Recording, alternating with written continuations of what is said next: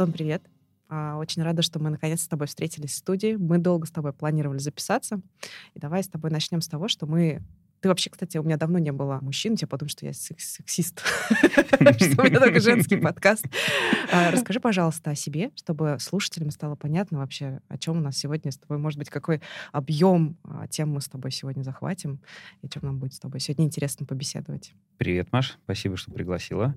Рад быть первым мужчиной в своем подкасте. Сейчас у меня две основные деятельности.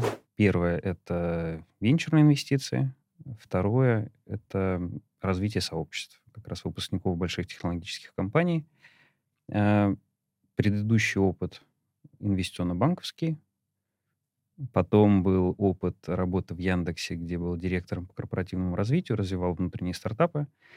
И вот теперь пришел в Венчурю и ну учусь развивать сообщество. Через а, сообщество мы с тобой познакомились, потому что я тоже экс-яндексоид, правда, не директор по развитию чего-нибудь, да, у меня был другой немножко путь, и в целом мы с тобой познакомились в комьюнити, и очень интересен, мне понравился вообще этот формат, который сейчас получил какой-то прям бум развития, да, появилось не только Яндекс сообщество, Яндекс Фэмили, ты еще и организовываешь а, сейчас сообщество ВК. Расскажи, как вообще появилась идея объединить вокруг людей под, а, скажем так, брендом компании, в которой они либо когда-то работали, да, то есть я как бывший сотрудник Яндекса пришла, да, либо они работают сейчас, и что вообще в этом комьюнити они делают, да, для чего она в целом им нужно?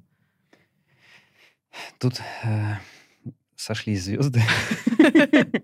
Разные модели мышления были, и первое наверное, вещь, она была в каком-то смысле практически. Э, практическую пользу мы для себя видели. То есть мы занимаемся развитием венчурного фонда.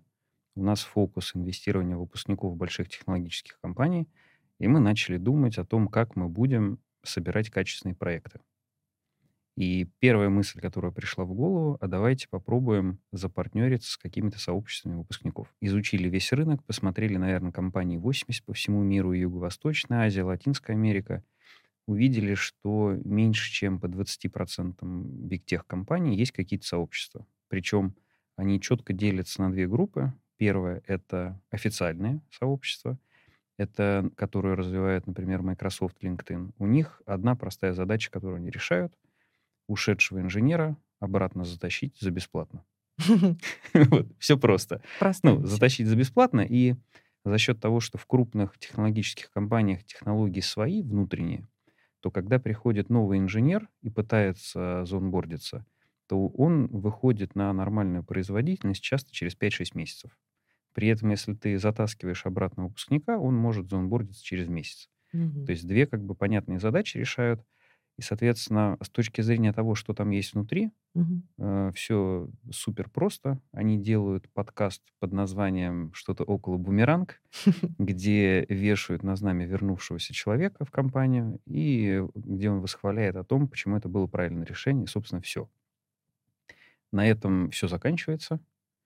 А, ценности люди реально никакой не получают. Есть другая категория сообществ. Это она организована выпускниками, Неформальное часто, получается. Неформальное, это такое. И часто они выстроены вокруг э, темы с предпринимательством.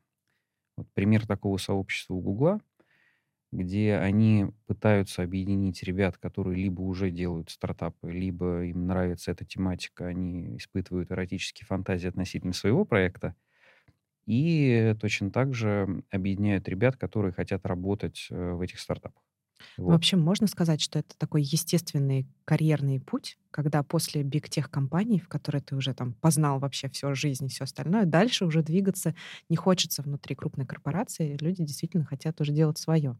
Ну, до кризиса текущего эм, базовая модель мышления ребят была такая, что я поработал в биг-тех компании, чему-то обучился, немного там что-то на опционах заработал, но дальше процессы становятся все более забюрократизированные, угу. я все меньше вижу свое влияние на конечный результат, и поэтому они выходили, те, у кого базовая потребность безопасность, они шли в growth stage стартапы, угу. то есть стартапы уже на активной стадии развития, хорошо зафондированные, где есть еще возможность заработать на опционах, вот. но в то же самое время уже не так много риска.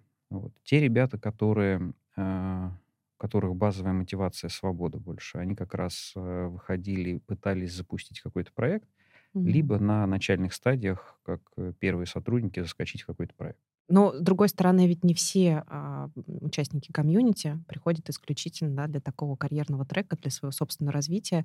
Хотя вот конкретно сейчас ты расскажешь про вообще в целом миссию и внутреннее устройство комьюнити, например, Яндекс Фэмили, да, Мгм. мне кажется, что будет очень интересно послушать. А, но какая-то часть в любом случае приходит за чем-то еще. Ну, могу рассказать про текущие запросы как раз в Ян- в Яндекс Family. То есть мы изначально очертили три э, трека, по которым мы хотим развивать сообщество. Предпринимательский, карьерный, и мы назвали нетворкинг, обмен опытом. По теме с предпринимательством примерно 20%, Мгм. а для них актуально. То есть здесь у нас и найти кофаундера, и доформулировать там видение своей идеи, в общем, доступ к инвесторам, вот такие вещи. Карьерный трек. Здесь не обязательно непосредственно про поиск работы или найти сотрудников себе. Очень частотный запрос здесь на менторство. Мгм. То есть есть огромный э, пласт вопросов, по которым тебе не- некомфортно искать э, ментора внутри компании. Не знаю, возможно, у кого-то там напряжение в воздухе там, с текущим руководителем, кто-то хочет рассмотреть возможности карьерного своего развития чуть шире за пределами компании, и, соответственно, и, и при этом хотят э, понимать, что тот человек, который их менторит, он эксперт в своем деле и обладает каким-то схожим, схожими, не знаю, ценностными ориентирами во многом. Какая вообще об- сейчас объем участников? Сколько сейчас человек в, ком- А, в комьюнити? Две с половиной пока. Неплохо. Вот. Но мы видим, что текущие бывшие сотрудники суммарно около 40 тысяч человек. Мгм. Я думаю, что мы как раз осенью активно займемся вопросом привлечения. То есть, Мгм. кажется, мы как раз сейчас находились на стадии, когда мы нащупывали, что людям актуально, как легко это поддерживать, децентрализовывали там немножко управление, чтобы люди активно вовлекались и чувствовали сопричастность. Вот, собственно, этот этап закончился. Сейчас Мгм. у нас будет этап активного развития. С точки зрения эм, распределения географического какого-то участников, то примерно 40% это Россия, 60% за рубежом.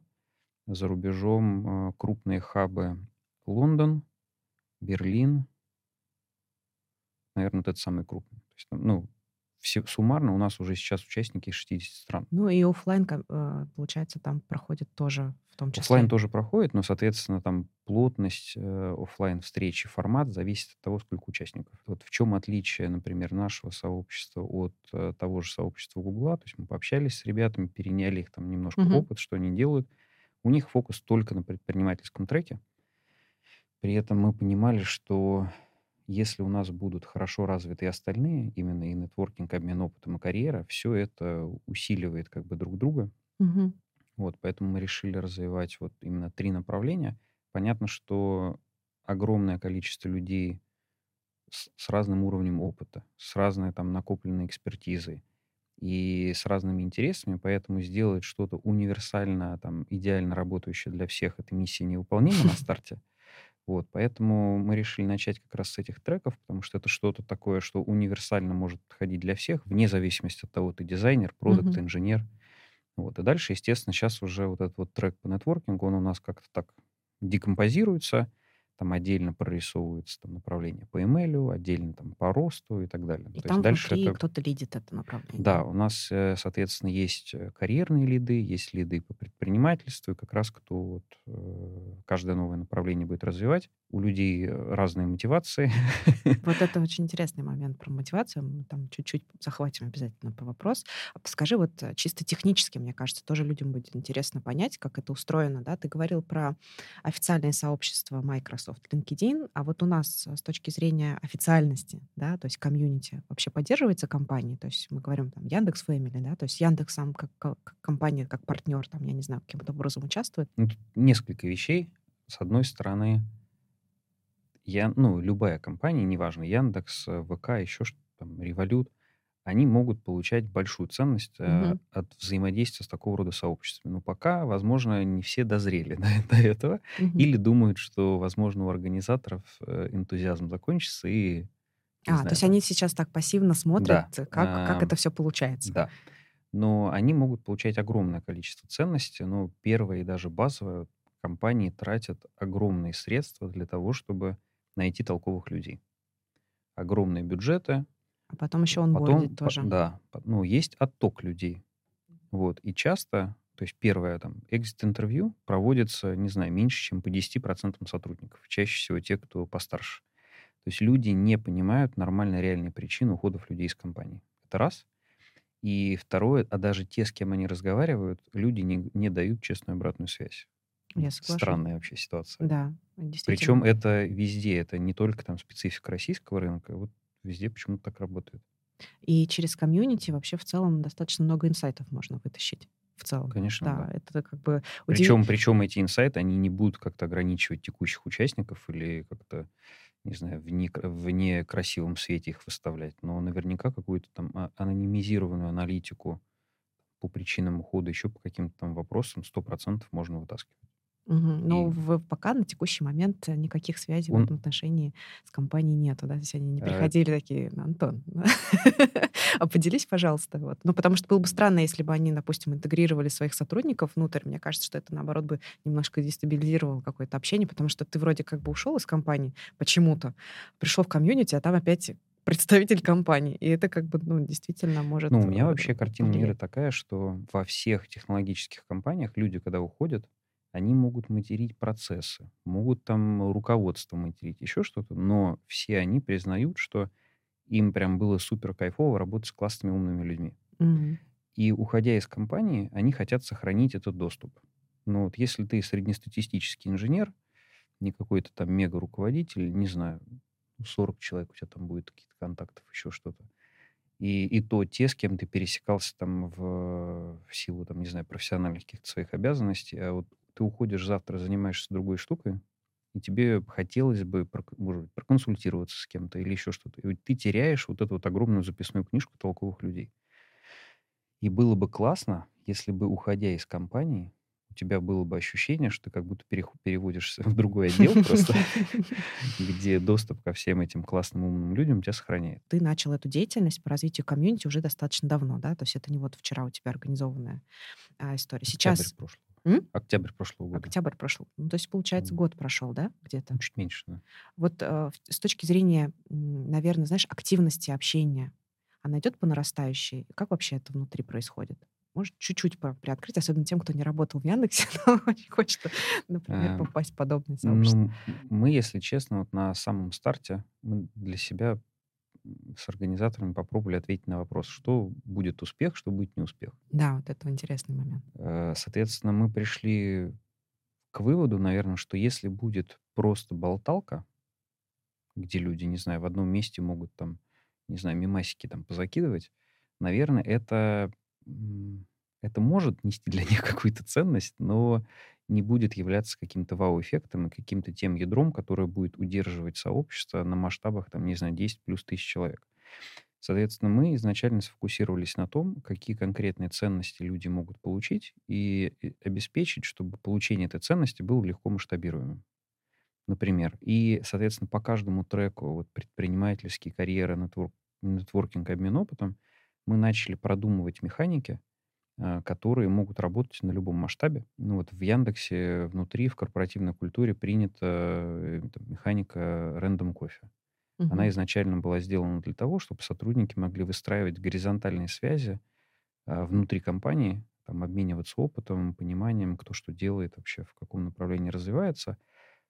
Это вот пример механики, который отвечает на запросы там, ряда ребят, как раз просто расширить, например, круг общения, круг своих знакомств, найти людей в другой географии, неважно, там, с твоей области экспертизы или нет. А, По направлению с карьерой к таким легко масштабируемым механикам относится там, совместная подготовка к интервью, где, например, другие ребята толковые также готовятся, вы вместе делаете либо алгоритмические задачки, либо решаете какие-то кейсы как продукты, разные форматы есть. Менторство тоже сюда относится. И к теме с предпринимательством здесь найти кофаундера, потому что часто это большая проблема для ребят.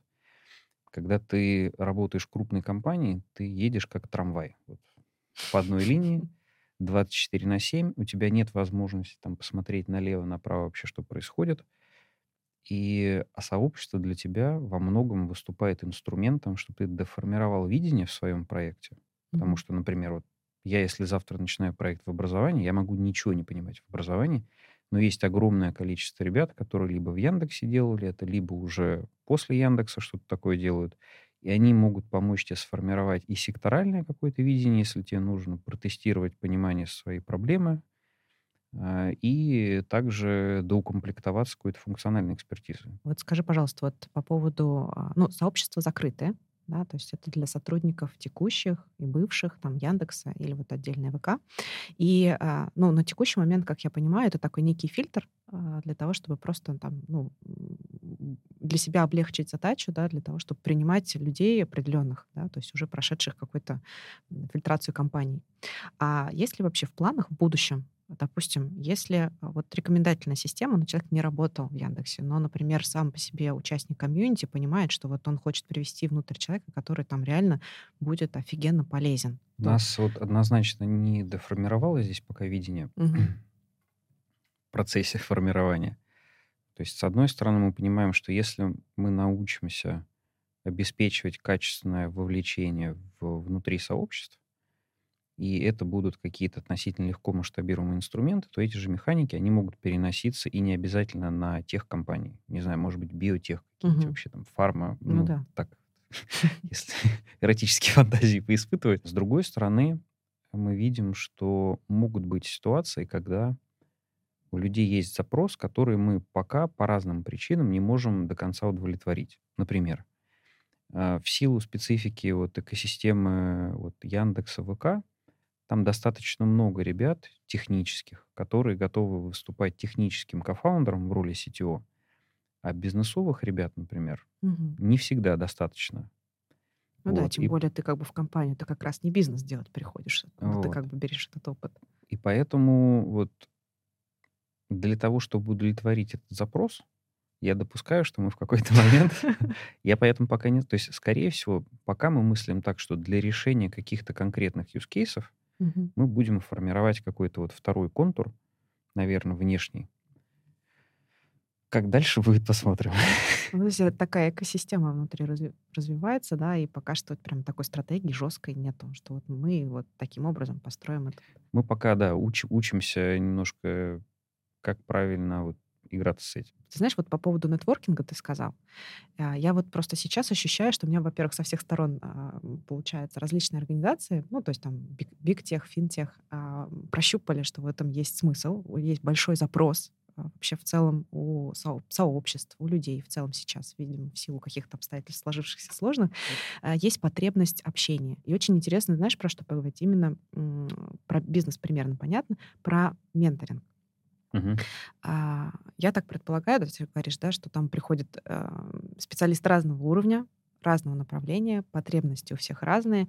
А, вот самые основные потребности, самые основные, наверное, запросы в менторство внутри комьюнити, они какие сейчас? Если так понятийно сформулировать, э, наверное, ментальная пересборка.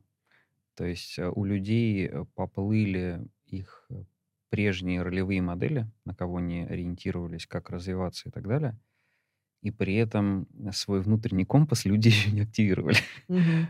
То есть часто вопросы из разряда, что мне нравится, там, вот это вызывает там огромный ступор. Вот. Ну, это То есть как... это, это, мне кажется, э, знаешь, как люди могут по-разному завуалировать как-то вот это.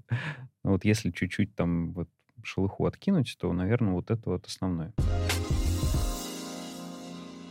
У тебя, на самом деле, очень интересный вот путь, да, ты представился в самом начале, но мне кажется, что не до конца все вкурили всю глубину а, вот этого пути, да, то есть и пройти путь и компании, и не одной, да, то есть у тебя там не только Яндекс, насколько я помню, был а, в твоем послужном списке, а, достаточно интересное пересме... Э, перенаправление деятельности, работа с финансами, и, соответственно, сейчас у тебя, с одной стороны, да, ты занимаешься предпринимательством и выращиванием предпринимательства, с другой стороны, ты формируешь сообщество, да, то есть неожиданно. И это такой вот...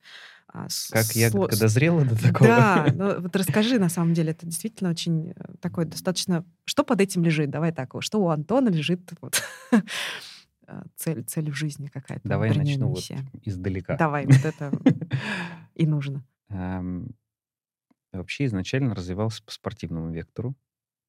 Э, в детстве футболом, потом в какой-то момент решил, что, блин, надо быть мужиком, пойду учиться рожи бить. Занимался боксом. Дальше меня вот как-то аккуратно пыталась вот что-то отводить от этого вектора развития. Я не слушал. Пошла там череда травм, чтобы я прислушался.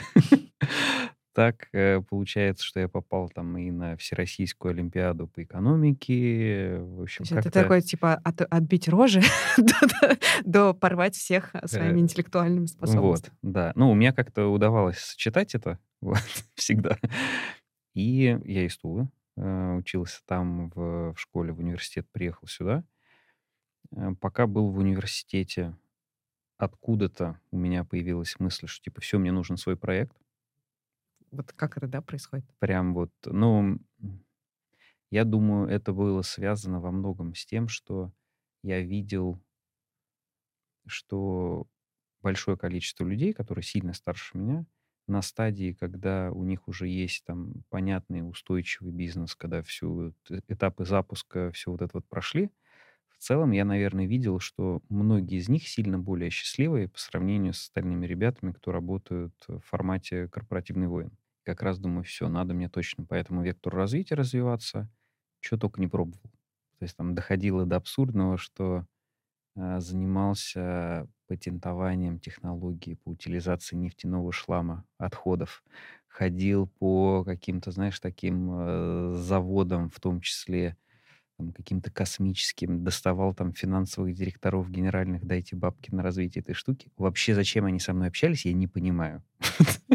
Пришел какой-то шкет, продает какую-то лабуду, но почему-то общались. Вот.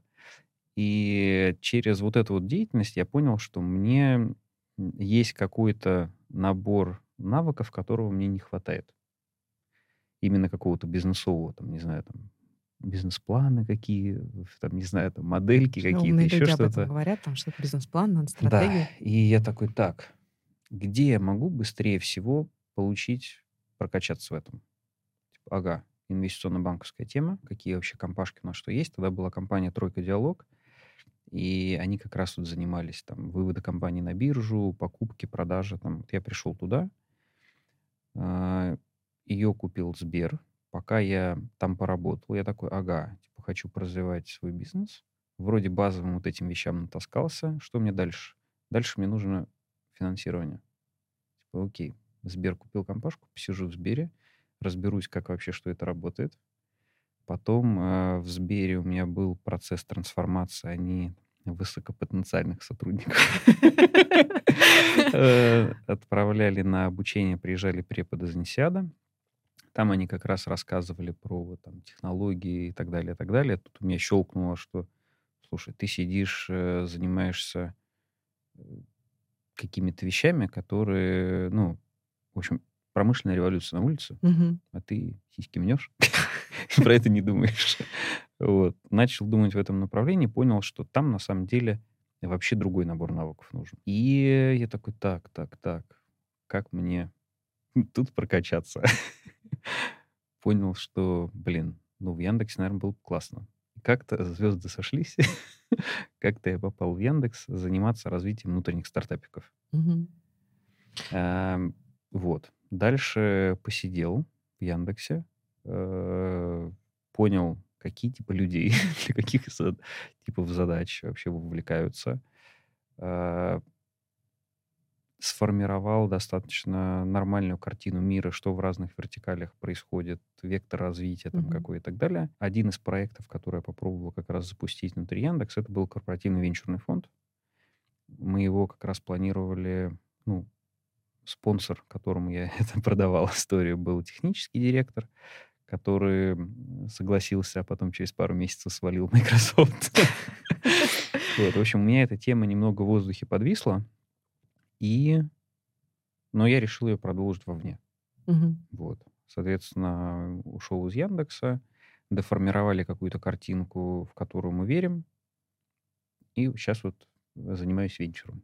Эм, и, а при этом как э, в рамках работы с венчурным фондом появилась вот идея с, э, с комьюнити. Там было несколько вещей, которые триггерили создание комьюнити. С одной стороны, это какая-то стратегия фонда, С другой стороны, я видел, что огромное количество ребят, которые уходят из компании, они просто реально страдают, потому что вот отрубаются концы, контакты и так далее. Концы, контакты. Вот.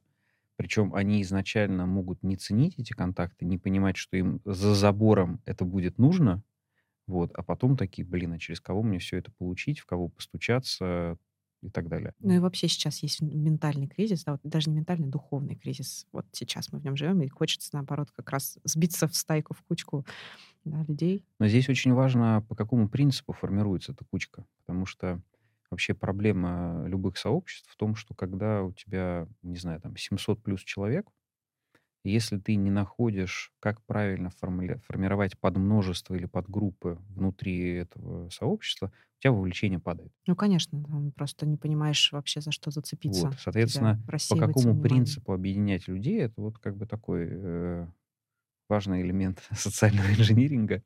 Да, и у тебя получается, само себе сообщество, оно уже выглядит как большая организация, да, ну такая, понятно, что социальной направленностью, и ты сказал, что внутри каких-то направлений у тебя растут, а, ну, появляются лиды направления, да, но как бы а...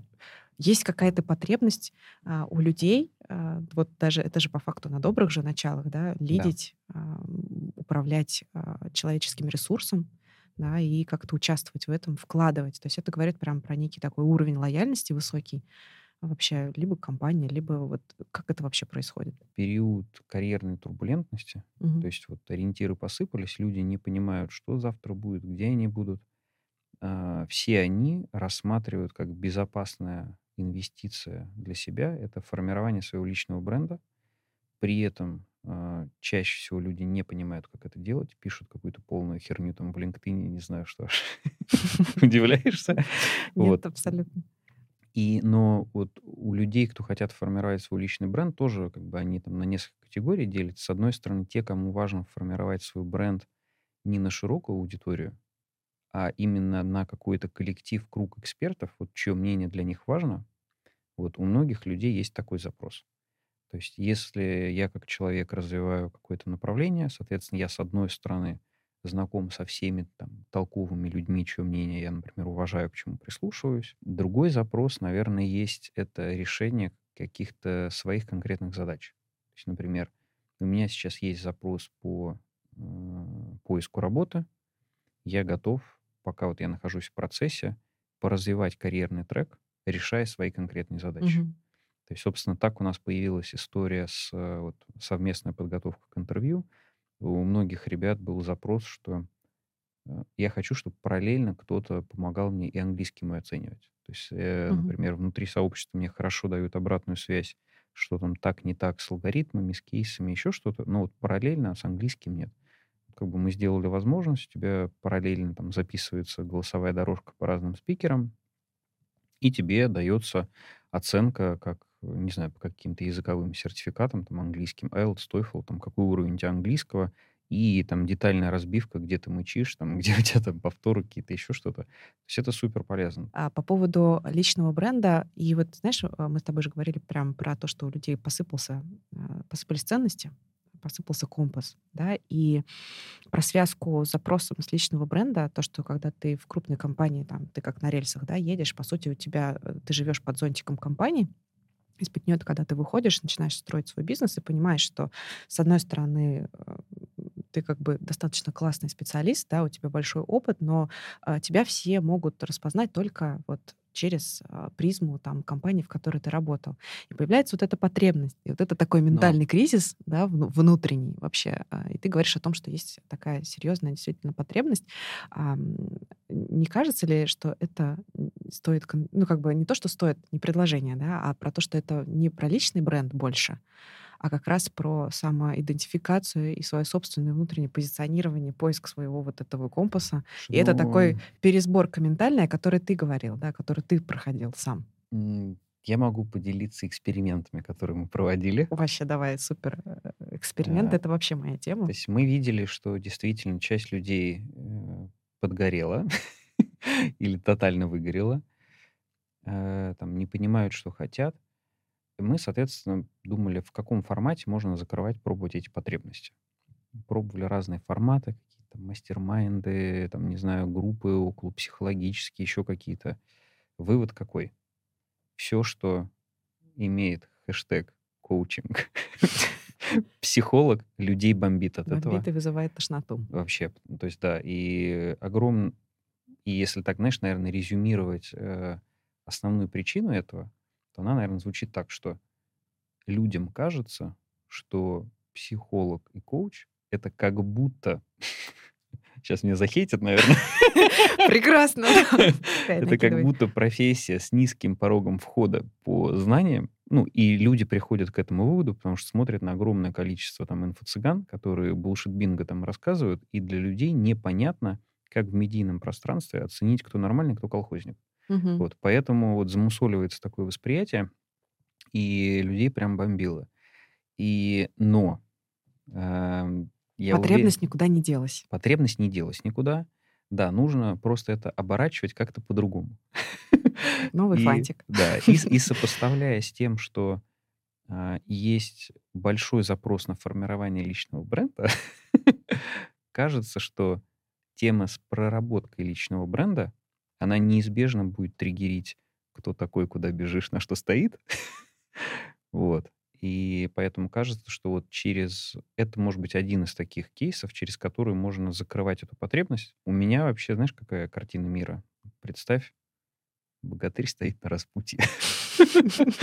Обожаем. Налево предпринимательство, направо, там, не знаю, э, другая какая-то компания, там прямо развитие. И люди стоят, и они сейчас не понимают, куда им пойти. Налево, направо.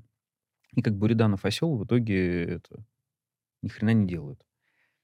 И вот в тот момент, когда у тебя по каждому из этих направлений простроена уже понятная ценность, знаешь, такой Мгм. как травелатор по каждому направлению, вот в этот момент э, людям можно помогать одевать какую-то призму, какую, ну, какие-то инструменты, используя которые они могут доформулировать там, или, не знаю, с нуля сформулировать свой вектор развития. Просто если сразу одевать, аллергия, это непонятно. Или как бы если одевать, но ты дальше не помог, то есть если ты разобрал, но как бы не собрал обратно и дальше не помогаешь, не проводишь, то Мгм. тоже как бы плохо. Вот, поэтому мы сейчас вот идем... Так, да, ты такой абстрактной метафорой все это сказал, а, да, мы сейчас чуть-чуть, мне кажется, упростим, да, то есть получается, что а, в момент, когда у тебя кризис не только там позиционирования, но и кризис вообще понимания, как тебе развиваться дальше, заниматься личным брендом нет смысла, потому что ты как бы вообще в себе еще до конца не разобрался.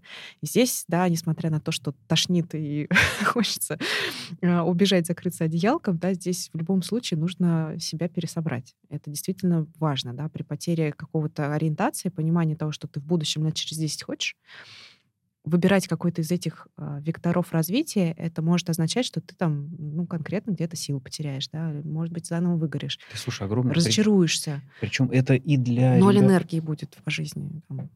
Причем это работает и для ребят, кто хотят по предпринимательской волне развиваться. Потому что я вижу огромное количество кейсов, когда ребята, знаешь, там что-то придумали, даже если им фартануло, собрали бабки, собрали команду, а потом такие год проходят, что-то как-то это Не то. возбуждения больше нету. Мгм. И, а у тебя уже огромные там, не знаю, соци- обязательства какие-то, которые на тебя давят. Вот. И ты либо как бы карму свою портишь, вот как ты там меняешь вектор развития, либо изначально лучше как-то подумать более осознанно, что ты хочешь. Без а, внимания к себе никаких, соответственно, гор ты там себе не, не сломаешь, не свернешь. А, Какое-то дело деятельность без того, чтобы просто заниматься не только духовным и телом, а одновременно, да, то есть не сдвинешься с места в любом случае. Либо растеряешь, сгоришь а, через, не знаю, полгода. У тебя есть свой собственный рецепт, потому что сейчас так прям актуально хочется спросить, а, своего собственного ресурсного состояния? Ну, тут у тебя так просто такой набор а, активностей, которые ты делаешь. Там, ты там про- про- рассказал про свой путь. И при всем при этом, как вот не, не знаю, уехать на Кудыкину гору и сидеть вот так вот полгода, уйти Давай так расскажу. А, Я в какой-то момент, когда рефлексировал, а, ну, каким проектом заниматься, не понимал, но я посмотрел на какое-то количество людей вокруг, что я увидел. Я увидел, что вот, например, если люди выбирают какой-то проект а, просто чтобы заработать бабки, заработали бабки. Что дальше?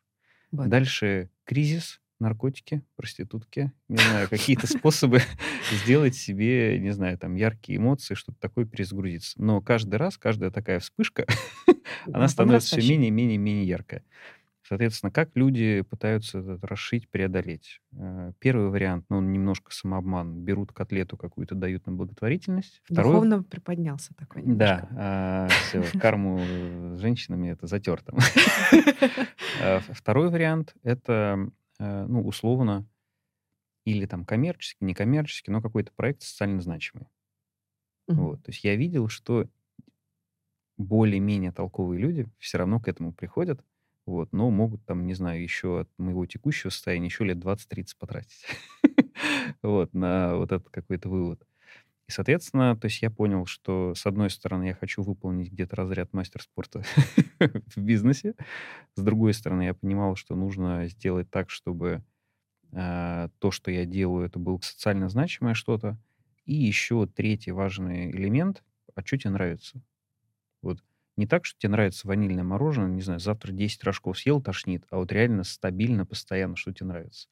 И вот этот вопрос, он как раз многих ставит в ступор. Экзистенциальный вопрос, на самом деле. Вот. Э, потому что, да, когда ты делаешь то, что тебе нравится, понятно, там, энергия, все вообще. И проанализировав вот какой-то, не знаю, там, свой быт, даже вплоть до того, какие подкасты, там, не знаю, видео слушаешь, еще почему-то, оно тебе может дать какие-то, знаешь, там, такое направление мышления, Мгм. то есть откуда для тебя вот, э, не знаю, энергия, ресурс появляется.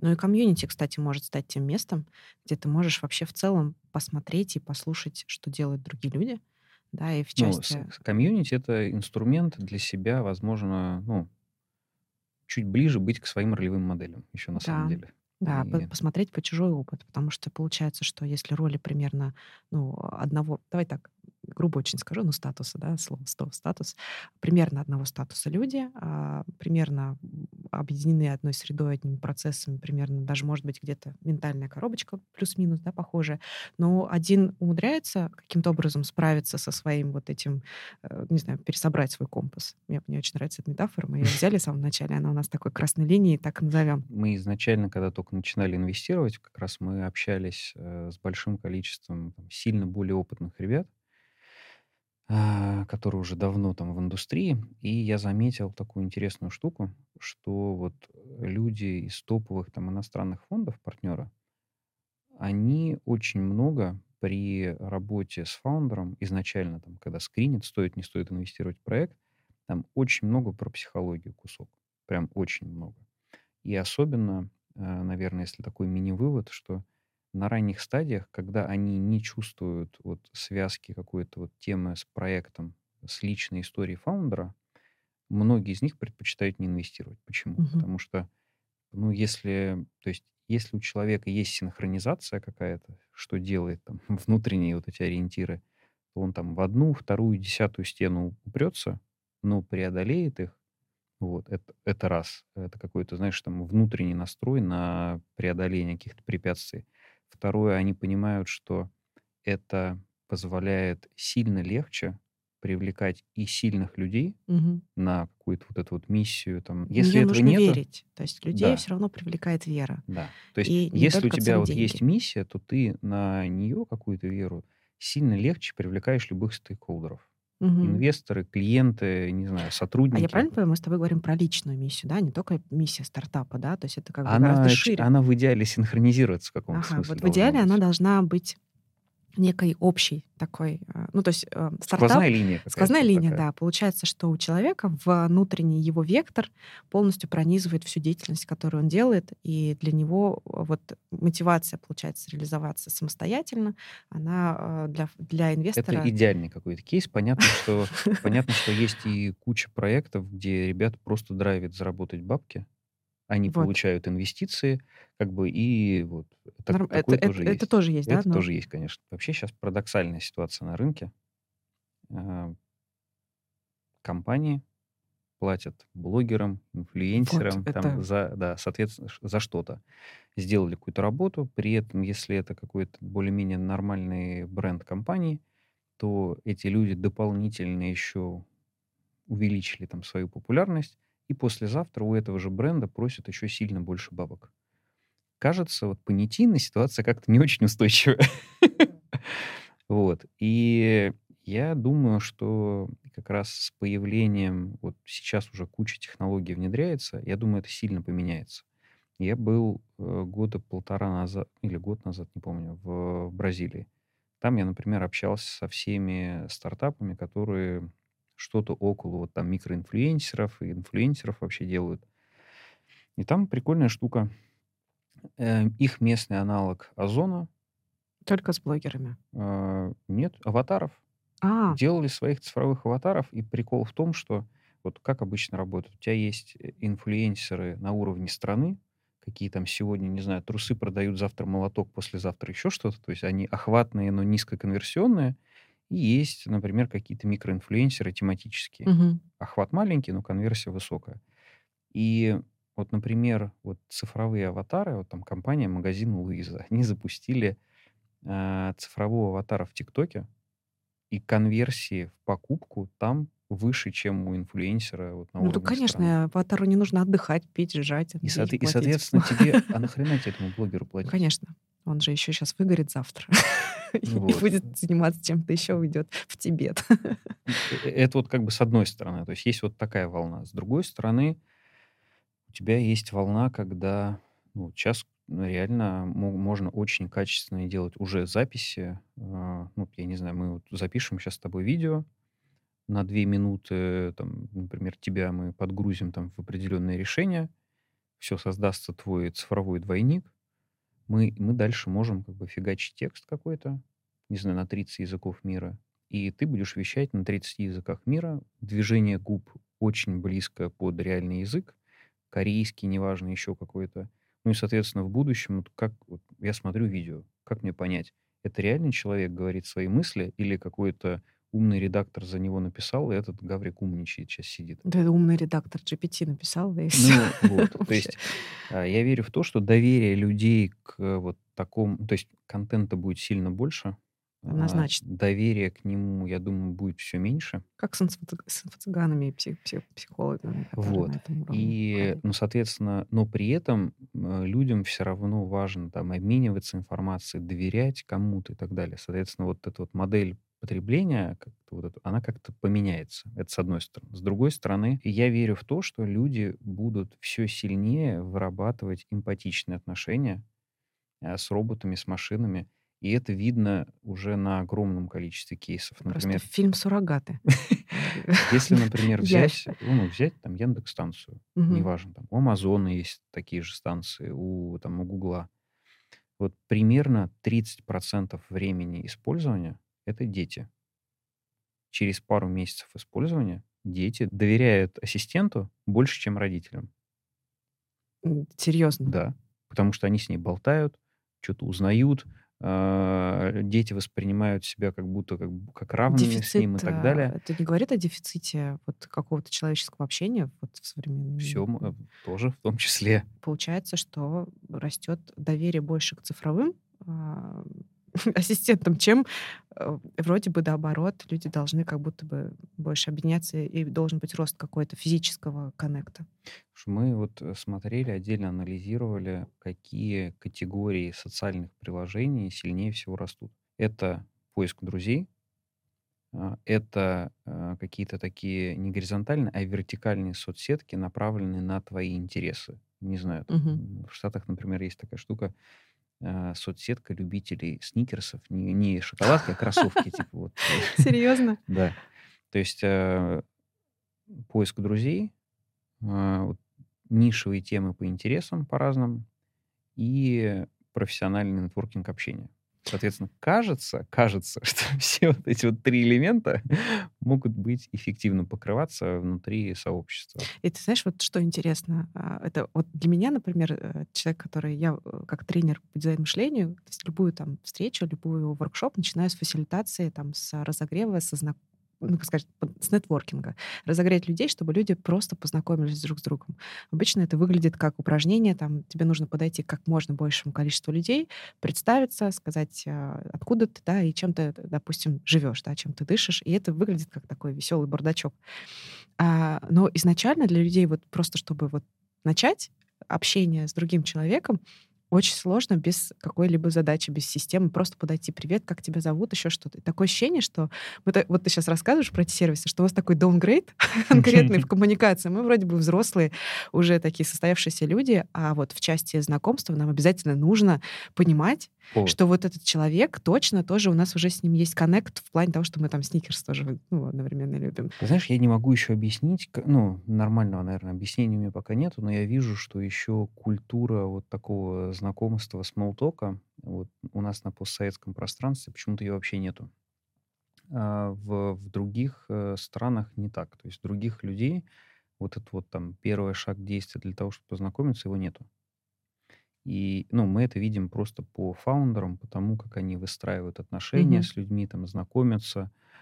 Вот. А, вот есть какая-то вот такой, знаешь, культурный пласт, который почему-то вот сформировал такую ситуацию. Как объяснить, пока не понял. Спасибо большое, Антон. Было очень классно с тобой пообщаться. Тебе спасибо.